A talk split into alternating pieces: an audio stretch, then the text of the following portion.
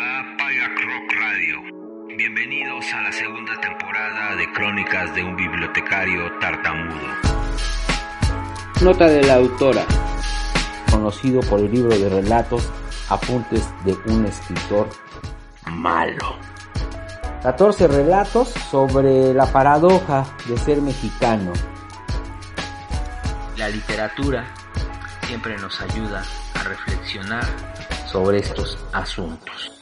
Es un libro que vale la pena acompañarlo con unas tortitas estilo Juan Gabriel o Maribel Guardia o Jorge Rivero, quizás un bacalao, un buen highball, una buena caguama, que en verdad es un trabajo editorial impecable, maravilloso, que, que debe estar en los estantes de sus bibliotecas.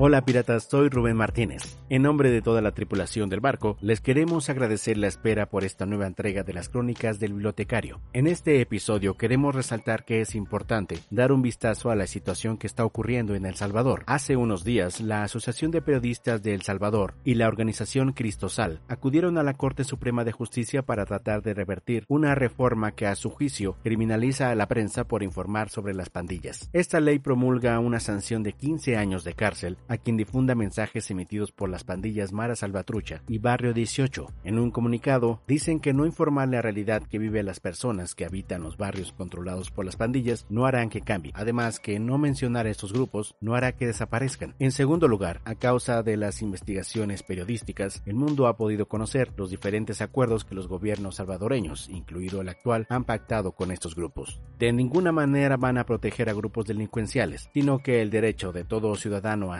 debidamente informado y que el ejercicio periodístico sea realizado de una manera libre. Este es un episodio que va para los pareros de El Salvador y para el verdadero periodismo. El bibliotecario también quiere agradecer a Luisa Matarrodona de Editorial Anagrama por tantas lecturas. Esperamos que disfruten del episodio. Gracias.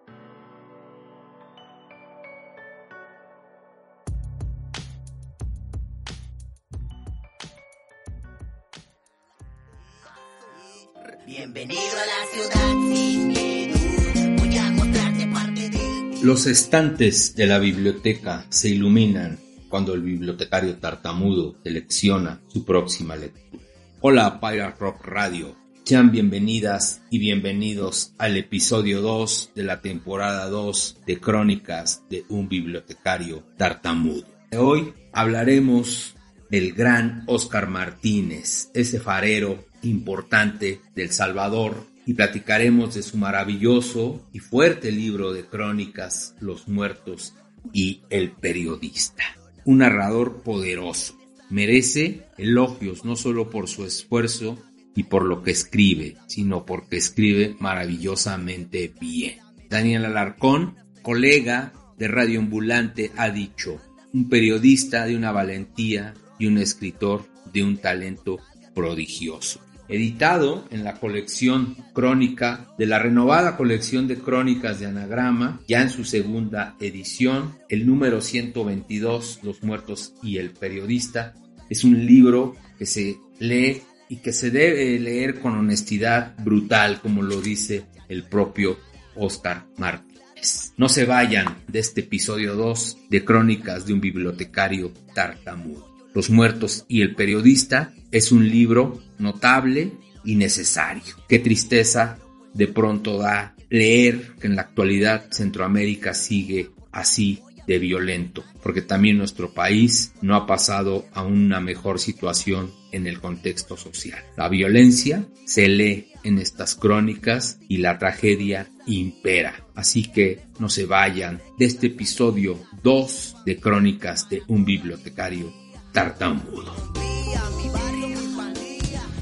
En la introducción de este libro, Oscar Martínez nos comparte. Estas letras se guiaron por preguntas más que por respuestas. Se responden cuando pueden, pero la pregunta es insistente. ¿Cómo es no tener oportunidades? ¿Cómo se ve ser miserable?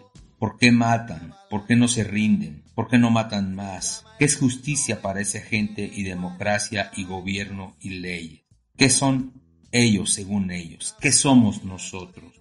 ¿Cuándo se hartarán por fin? Comen, cagan, ríen, aman, ven tele, quieren a sus madres, celebran navidades, atesoran los primeros dientes desprendidos de sus hijos. Contadme un recuerdo feliz, le dice el periodista al personaje principal. Él responde, ¿cómo así? me preguntó, y nunca nos logramos entender. En el libro de crónicas Los muertos y el periodista hay tres cadáveres tendidos. Tres compatriotas salvadoreños de Óscar Martínez. Él provoca a las lectoras y a los lectores. Lea o abandone. Cito. Si aquella noche del domingo 16 de abril del 2017 yo no hubiera aparecido en el cantón Santa Teresa, quizás Herbert no habría sido asesinado a machetazos en la cara, quizás Guito no habría sido decapitado, quizá Jessica no habría tenido que huir. A Rudy, el personaje principal, el protagonista de estas crónicas de no ficción, a él sí creo que lo habrían matado de cualquier forma. Es un libro que concede el beneficio de la duda a la lectura. Si las lectoras y los lectores lo pueden evitar, hay una advertencia muy puntual del periodista. Hay muertes, hay violencia, hay abusos, hay tragedia, hay corrupción. Esta palabra que nadie ya le encuentra significado en 2022, pero que impera en nuestras sociedades, en nuestro contexto. Centroamérica y México me parece que es una misma región en donde, además de que convive el lenguaje, convive la violencia, los abusos, la migración, la impotencia, la frustración. No es un libro de crónicas sencillas, es un libro en donde el periodista se enfrenta a él mismo, a lo que él ha hecho, a lo que ha investigado, a lo que sabe de manera documental, a lo que ha logrado con sus denuncias periodísticas. Es un libro de la mejor manera, de la mejor manera escrita con la gran honestidad que caracteriza a Oscar Martínez. Este episodio está dedicado a los fareros como cariñosamente me enteré que les dicen.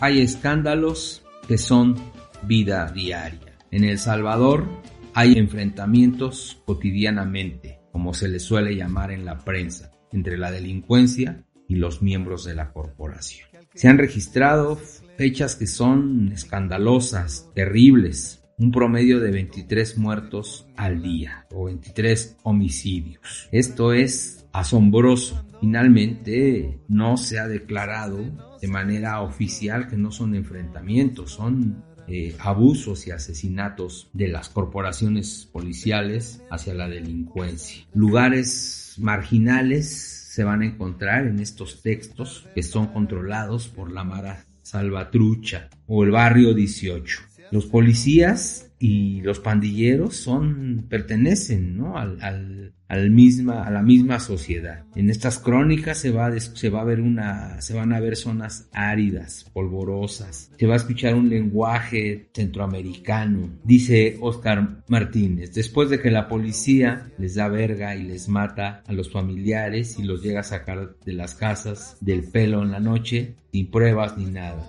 los homies quedan locos y con ganas de venganza y así llegamos a estas situaciones. Hay una apuesta a demostrar cómo la violencia se ha normalizado en El Salvador, cómo los policías de manera natural eh, se enfrentan y abusan y matan ¿no? sin, sin indagar. Hace una gran reflexión al trabajo del periodista, al oficio del periodista en la actualidad y en verdad que logra atrapar maravillosamente Oscar y hacer una reflexión de este oficio del periodista en un lugar como El Salvador, tan peligroso y con, con tantas injusticias en el contexto social.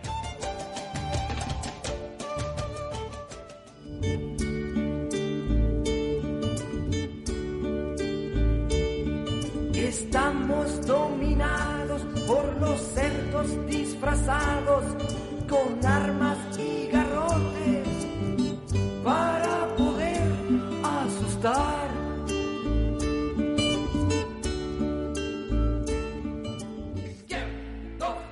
Distorsionar la voz. ¿Qué pensarán de nosotros esas fuentes? ¿Quiénes somos para ello?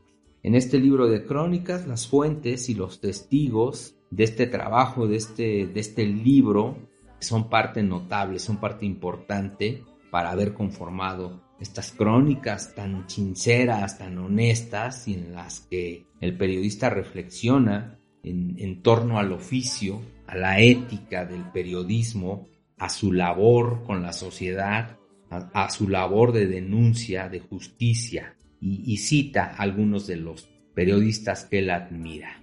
Alma Guillermo Prieto dijo que es menester ético del periodista entrevistar a todas las fuentes como si tuvieran 5 millones de dólares para demandarte. El mejor oficio del mundo, dijo Gabriel García Márquez. No jodas, responde Oscar con muchísima admiración y suscribe. El mejor oficio del mundo será otra cosa. Un ebanista renombrado un cocinero célebre, un mecánico televisado, un malabarista de fama mundial, un actor porno sin traumas, un periodista de guías turísticas, un peleador, un boxeador sin contusión cerebral, un catador de marihuana, y yo diría que un bibliotecario tartamudo también es un gran oficio. Creo que ser periodista no es el mejor oficio del mundo. Eso es ya un eslogan. No lo repitan, cuestionenlo, por favor. Estamos despertando, juntos tenemos que estar. El perfil del protagonista de este libro, Rudy, es perfil que Oscar ya había documentado y escrito en su, libro que escribió a cuatro manos con su hermano, El Niño de Hollywood. Y esto es terrible, que, que dice que es un pandillero que será asesinado pronto y que sabía que después de ser testigo y contar y hablar con el periodista sería asesinado. Rudy había presenciado una masacre en la iglesia de Santa Teresa de Ávila y justo ese, es el eje central de este libro, de, esta, de estas crónicas. Y Rudy inicia como, eh, como un fugitivo porque lo estaban buscando para matarlo. Rudy sus demás hermanos presos y otros viviendo en, unas casuchas de láminas terrible. Y, Rudy, vaya, un, niño que nunca ha ido a la escuela, que, que padeció muchas miserias, eh, era el personaje que, estaba, que, es el protagonista de, estas crónicas. Cito algo que, que me parece que es muy fuerte. La familia estaba más desintegrada que un arenal en huracán. La señora decía tener 14 hijos, aunque una se le murió de calentura. No recordaba bien quiénes eran los padres. Creo que como nueve hombres, dijo esa mañana con desinterés o más bien con sorna. En aquel momento ella estaba acompañada de un señor que parecía mucho más viejo que ella, pálido, arrugado y tripudo. Se veía claro que la señora es la que mandaba. Así muchas familias de El Salvador. Otro dato terrible es La Paz, el departamento al que pertenece el cantón donde ocurrió esa masacre. En aquel entonces, uno de los más violentos entre los 14 que componen el país. Eso es decir algo porque el país era, desde 2014, el más homicida del mundo. En fin, El Salvador La Paz era un lugar muy violento. Qué terrible paradoja.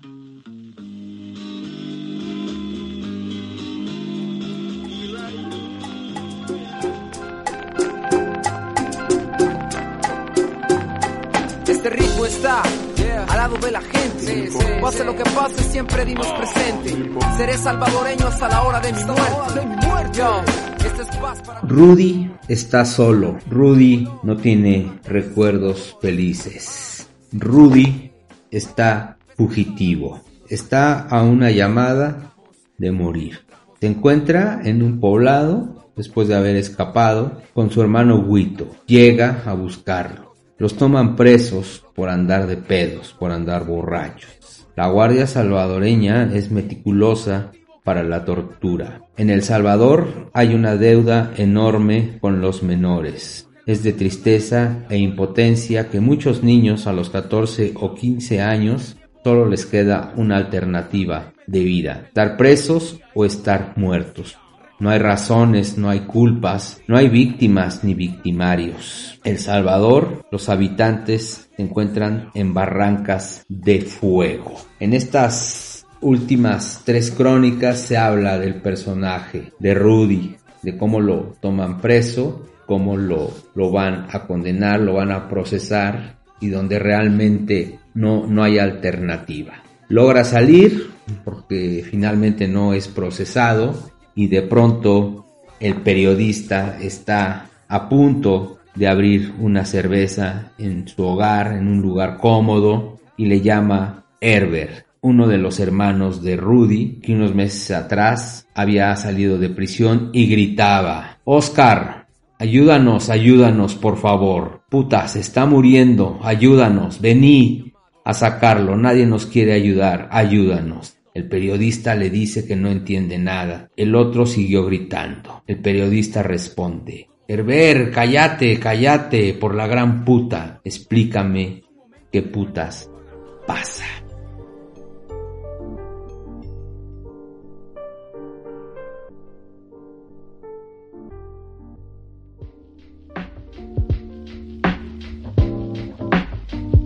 Rudy finalmente se salva de la escena que relaté, vuelve a ingresar al penal, se recupera, van por él, el periodista junto con su hermana Jessica van por él y Rudy sale con una media sonrisa diciendo que había encontrado a Dios. Es curioso como la gente suele, suele, encontrar a Dios en la calamidad. Dios acostumbra a revelarse en las cárceles, guerras, bancarrotas y pandemias. Casi nunca se lo encuentran en los campos de golf, en las casas de playa y en los cócteles o en las cantinas o en los bares. Finalmente, Rudy y sus dos hermanos brutalmente son asesinados. Al salir, ese día de esa prisión hay insultos cariñosos del hermano, donde le dice, ¿cómo estás, culero? Las crónicas de este libro tienen cicatrices, narran desapariciones y estas tres muertes, la de Guito, la de Herbert y desde luego la de Rudy. Protagonista de los muertos y el periodista. Al final, Jessica ya estaba sola. Jessica había resistido una orfandad eterna. Hay un pasaje en, estas últimas páginas del libro en donde el periodista está hablando por teléfono con Rudy y al colgar dice, estaba platicando con un muchacho ya muerto. Y bien se lo dice Jessica, muy triste. No hay respuestas ¿no? ante estos hechos. Hay muertes, punto.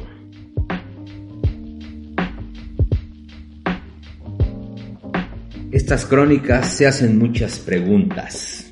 Finalmente el periodista es capaz de cambiar las cosas, sus denuncias resuelven algo. Es un libro notable, valiente, necesario sobre el oficio del periodista, sobre la tragedia que padece Centroamérica, de lo peligroso que sigue siendo. Es un libro que hay que leer detenidamente, hay que reflexionar, hay que compartir, hay que difundir. Estas lecturas en verdad que son importantes, imprescindibles para entender esta, esta actualidad, esta rabia que de pronto somos testigos eh, día a día, esta rabia cotidiana. El bibliotecario tartamudo agradece a los podcast escuchas de este episodio 2 y les dice que por humanidad y solidaridad lean Los muertos y el periodista. Están terminando las vacaciones, hace calor en Tulti Rock. Hagan reflexión con este libro, con un ron guatemalteco como le gusta al periodista, una cerveza fría o el ron de su preferencia o simplemente agua de Jamaica. Estas crónicas son notables y lo reitero. Lean estas crónicas por humanidad y solidaridad. Nos vemos en el siguiente episodio. Adiós. La otra noche fue una noche muy terrible. Balasearon un amigo mío en la calle cerca de aquí. Lo dejaron abandonado, un objeto sin vida junto a la